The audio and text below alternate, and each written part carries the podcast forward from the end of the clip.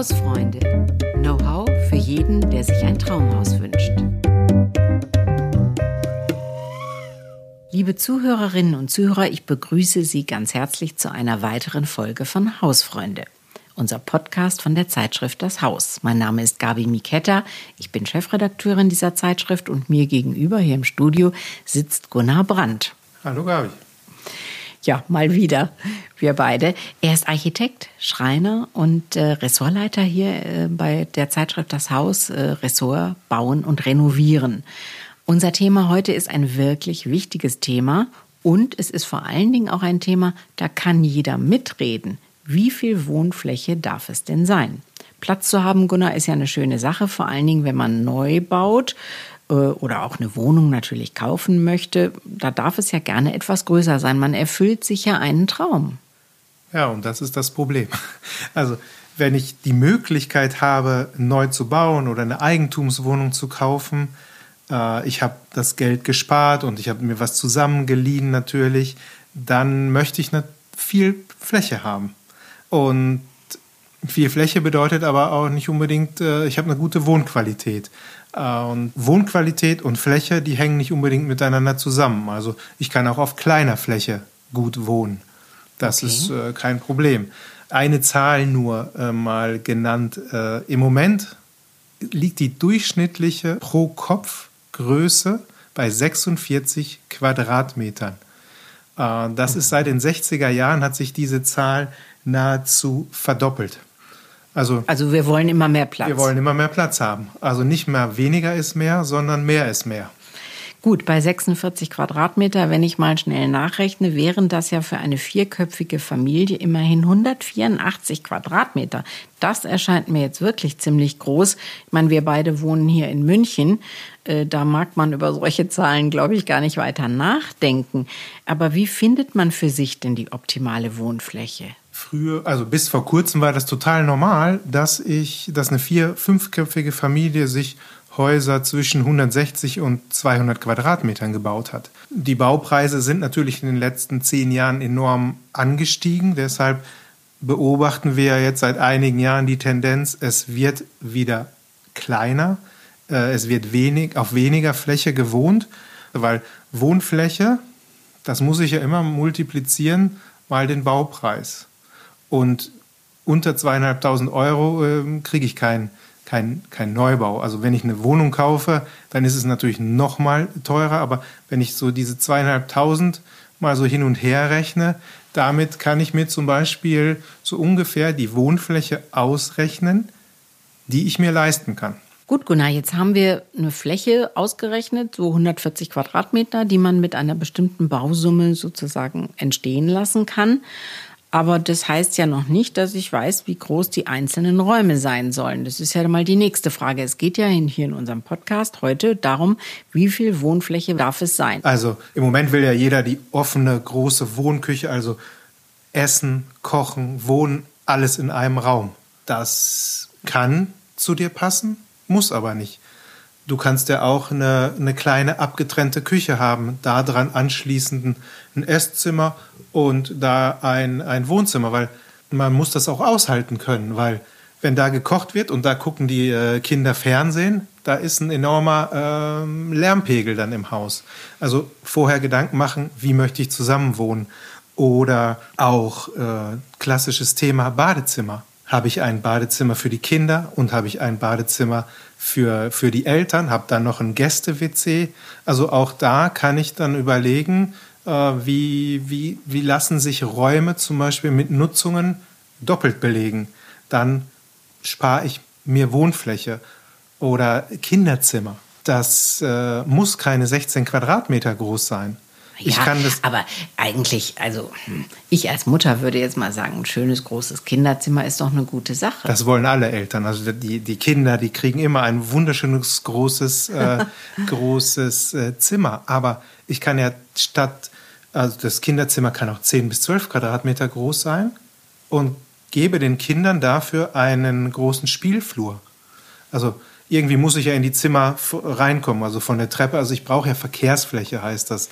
Ein Flur, wenn ich den jetzt zum Beispiel etwas breiter mache, belichte den auch, da kann ich dann zum Beispiel ja einen Schreibtisch unterbringen, wo die Kinder, wenn sie im Schulalter schon sind, können dort ihre Hausaufgaben machen. Wenn sie noch kleiner sind, können sie ihr ganzes Spielzeug aus dem Zimmer mitnehmen äh, auf dem Spielflur und dort spielen. Also da mhm. habe ich dann die Möglichkeit, habe den Flur doppelt belegt. Ich möchte noch mal beim Homeoffice einhaken. Du hast gesagt, dieser, dieser offene Flur, also dieser größere, diese größere Verkehrsfläche vor den Kinderzimmern könnte ja auch ein Homeoffice-Raum sozusagen sein. Aber ich meine, das ist jetzt ein offener Raum, das will man vielleicht nicht unbedingt. Also dann muss ich den ja doch wieder abtrennen oder wie? Ja, da hast du absolut recht. Also praktisch, wenn man jetzt wirklich öfter im Homeoffice arbeitet, ist das natürlich nicht. Ich bin mitten im Trubel drin. Ähm, da kann ich dann ja, es gibt ja dieses klassische Gästezimmer, Hobbyzimmer. Das kann ich dann vielleicht sogar noch mit einer dritten Nutzung belegen und äh, plane da mein Homeoffice ein, meinen Schreibtisch und überlege mir Möbel, die ich klappen kann, verschieben kann, sodass, äh, wenn ich abends dann Feierabend habe, ziehe ich zum Beispiel einen Vorhang vor meinen Schreibtisch und ähm, kann dann dort äh, mich an meine Rudermaschine setzen und muss nicht ständig auf, auf den Rechner gucken und auf die Arbeit, die da liegen geblieben ist. Oder ich kann da Yoga machen, sodass ich für die unterschiedlichen Nutzungen den Raum auch umgestalten kann. Oder wenn dann Freunde am Wochenende kommen und äh, dort übernachten, den willst du auch nicht deinen Arbeitsplatz zeigen. Also, Verstehe. Mhm. Flexibel also, denken, also Möbel. Okay, Abtrennung äh, mit. Abtrennung oder ich klappe das Bett. Also früher war das bei meiner Oma so, wenn ich da geschlafen habe. Die hatten so eine riesige Schrankwand da. Da haben die dann ein Bett rausgeklappt. Ja. Hat auch wunderbar also geklappt. Jetzt erzähle ich noch von meinen Eltern. Ähm, ich bin in einem Reihenhaus in Gelsenkirchen groß geworden und da war es so ein, ein schöner großer Keller, war eine tolle Sache. Aber der wurde gar nicht so sehr als Keller genutzt, sondern da gab es einen Partykeller. Den hatte man damals. Äh, und es gab für meine Mutter eine zweite Küche, wo sie die Sachen gekocht hat. Naja, ich sag mal Bratheringe oder solche Dinge, die man vielleicht vom, vom Geruch her nicht in der guten Küche oben haben wollte. Also äh, ich sag mal, den Keller, äh, den habe ich in guter Erinnerung. Ja, der, also Keller ist großes Streitthema. Ne? Also okay. manche, also Keller bedeutet auch immer, es, es kostet einen Haufen Geld, so einen Keller zu bauen. Ähm, wenn ich dann schon mit dem Budget knapp bin, dann überlege ich vielleicht, lasse ich den Keller weg. Ähm, das, das ist äh, immer ein heikles Thema. Also ich muss natürlich irgendwo ja die Haustechnik unterbringen. Ich habe auch Dinge, die ich abstellen möchte ähm, wenn ich das hinbekomme, dass ich mich zum Beispiel reduziere in den Klamotten, die ich so in den Keller reintrage, meistens bleiben die dann ja auch da unten, dann kann ich vielleicht auf einen Keller verzichten. So wie du den, also einen Partykeller gibt es jetzt heutzutage nein, selten. Nein, das sind alte Zeiten. Das ja. sind ältere Zeiten mit der, mit der Bar da unten so. Ich kenne das auch noch. Also wenn es der Bebauungsplan zulässt, kann ich ja vielleicht den Keller ein Stück aus dem, aus dem Erdreich rausschauen lassen, kann den zum Beispiel dadurch besser belichten als dieser klassische kleine äh, Lichtschacht, wo ja nicht wirklich Licht reinfiel. Und dann kann ich zum Beispiel ja dieses dreifach belegte so Zimmer, über das wir gerade eben gesprochen haben, Multifunktionsraum, ja. kann ich zum Beispiel in den Keller unterbringen, wenn ich äh, den dann gut belichten kann. Dann wird meine Grundfläche vom Haus schon mal kleiner, weil ich diesen einen Raum oben nicht mehr unterbringen muss. Mhm. Äh, also ich sage jetzt mal noch ein kleines Streitthema, der Hauswirtschaftsraum, ja, mit Waschmaschine, Trockner, Bügelbrett. Ähm, also manche mögen das ja sehr gerne, einen tollen Raum, in dem man sich, äh, also ich sage jetzt mal leider ja auch eine ganze Weile manchmal aufhält in der Woche. Äh, so ein Hauswirtschaftsraum hat ja auch was. Ne? Das ist komfortabel, äh, das ist verräumt. Du hast nicht, ähm, naja, die Waschmaschine oder den Trockner in der Gästetoilette noch untergebracht oder in der Küche, wo es dann ein bisschen rumpelt hm, das sind ja alles so Sachen, das ist ja eigentlich eine praktische Sache. Wie stehst du dazu? Also ich liebe Hauswirtschaftsräume. Also vor allem, wenn du äh, ja so einen offenen Wohnraum hast, wo alles ineinander überfließt. Ja, wenn du dann keinen Hauswirtschaftsraum hast, ja, wo bügelst du denn dann? Wo kommt die ganze Wäsche hin? Dann äh, hat sich das so eingebürgert, der, die Waschmaschine und der Trockner sind in den Keller gewandert. Mhm. Meistens fällt ja aber die Wäsche wo ganz anders an. Meistens im Obergeschoss, weil dort ja die, die Schlafzimmer angeordnet sind. Tap, tap, tap, rennst du zwei Geschosse runter, wäschst dort und dann rennst du wieder nach oben. Also man könnte ja überlegen, ob man diesen Hauswirtschaftsraum ins Obergeschoss okay. anordnet. Also zum Beispiel hinter oder neben dem Badezimmer. Äh, und dort könnte ich dann, äh, die Waschmaschine, die rumpelt ja auch nicht mehr so laut, wie das früher mal war. Also ich habe da keine Schallprobleme. Und so viel Fläche brauche ich da auch nicht. Dann spare ich mir Wege und äh, mhm. brauche auch nicht wirklich so viel Fläche. Das, das könnte ich da schon anordnen. Gut, Gunnar, Räume. Verschiedene Räume und wie groß sollen sie sein? So ein, ein Hauswirtschaftsraum, der, der muss wahrscheinlich auch nicht größer als äh, drei bis vier Quadratmeter groß sein. Das Kinderzimmer haben wir eben am Anfang drüber gesprochen. Da habe ich gesagt, zehn bis zwölf Quadratmeter reichen doch aus.